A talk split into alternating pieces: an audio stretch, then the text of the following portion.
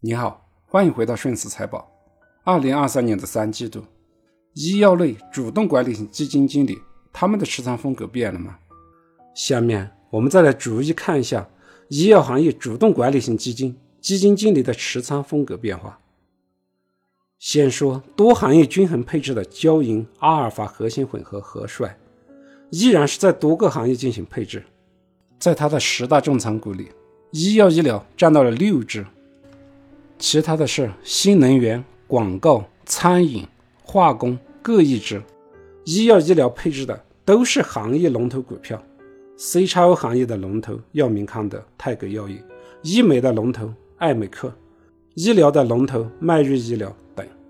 在三季度，因为受到新能源及其他行业的拖累，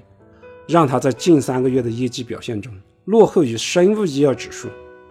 近三个月，生物医药指数的跌幅是负的百分之一，而和帅这只基金的跌幅达到了负的百分之九点五。赵伟的富国精准医疗混合基金新增了一只 CXO 行业股票，其余的持仓全是化药领域，以仿制药为主，新兴的中小企业及民营医药企业。持仓风格依然保持了高换手，十大重仓股在二季度换了六只，三季度。继续换了四只，业绩还好，近三个月获得了百分之二点六的正增长。中小医药企业的高弹性，为赵伟的富国精准医疗混合在短期内提供了较好的收益。中小药企的高弹性，同样也为招商医药的李家存带来了近三个月的超额收益。招商医药健康产业股票近三个月上涨了百分之三点七七。短期内表现非常的优秀，但是从长期收益和回撤来看，这两位持有非龙头中小药企的基金经理并没有表现得更出色。非龙头的仿制药企业虽然短期有较好的表现，但是有一点值得关注：现在整个药品国家集采的推进速度和覆盖面都在加快，第七批、第八批国采已经落地，第九批正在进行中。同时，各省的联盟集采也在加快推进，医院端对于集采的考核要求也越来越严，而这些中小企业往往只是在某个领域拥有优势，比如说仁孚药业主要的竞争力在麻醉领域，斯泰利的优势在造影剂，没有集采，他们可能会属于小而美的公司，在某个专业领域有比较强的竞争力，但是有了集采之后。龙头产品有可能在短期之内就被价格更低的新进入者给替换了。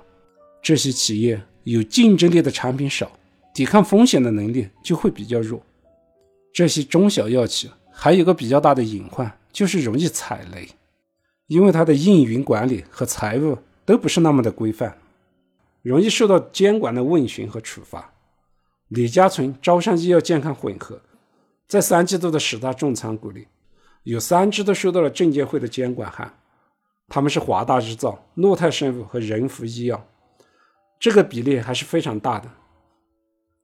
这样的基金虽然说短期内的收益不错，但是长期来说，它的持续性不可靠，风险还是比较大的。李家存的招商医药健康产业股票调仓幅度也开始加大，十大重仓股在二季度换了五只，三季度仍然换了三只。医疗领域的股票数量在不断的减少，风格逐渐变为偏重 CXO 行业和化药仿制药。虽然基金经理在季度报告中说，他看好的第一是创新药，第二是器械，第三是医疗服务，第四是中药，但是在季度调仓上，除了创新药，其他都没有体现出来。基金经理的言行一致性值得我们去考量。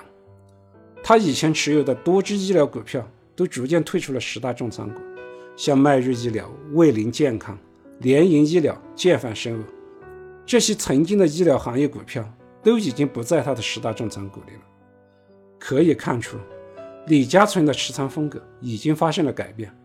一方面轻医疗、重医药创新，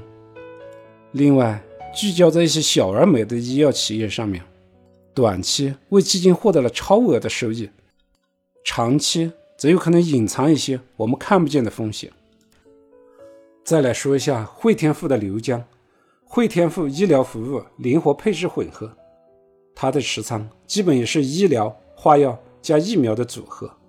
方向也是在寻找各个细分领域小而美的公司。近三个月的收益与生物医药指数相当，但是近一年的收益依然是最低的，为负的百分之十九。他的持仓风格和赵维一样，十大重仓股在上个季度换了五只。这个季度继续换了三只。从上面的几个基金经理来看，何帅依旧是多个行业的平衡分散，赵伟、刘江仍然保持了高换手，集中持有中小市值的医药医疗企业股票。他们各自还是按照自己的持仓风格，没有进行大的调整，持仓风格没有变。我们再来看一下葛兰、赵贝。葛兰减负之后，主要的精力又回到了。中欧医疗健康混合，三季度只有一只股票调整，就是新增了一只 C 叉 O 行业股票，把药明康德加仓成为了第一大重仓股。它的风格依然是重仓 C 叉 O 行业，持仓风格基本稳定，没有改变。赵贝的公营前沿医疗股票调仓幅度开始加大，但是调整之后，十大重仓股和二季度一样，还是保持了五只。中药股只是增加了一只 C 超行业的股票，把药明康德提升到了第一大重仓股，风格仍然没有变，赵贝的风格没变，依然是偏重中药股。以上观点你认可吗？欢迎在评论区留言、点赞、转发，感谢你的聆听，顺思财宝，下期再见。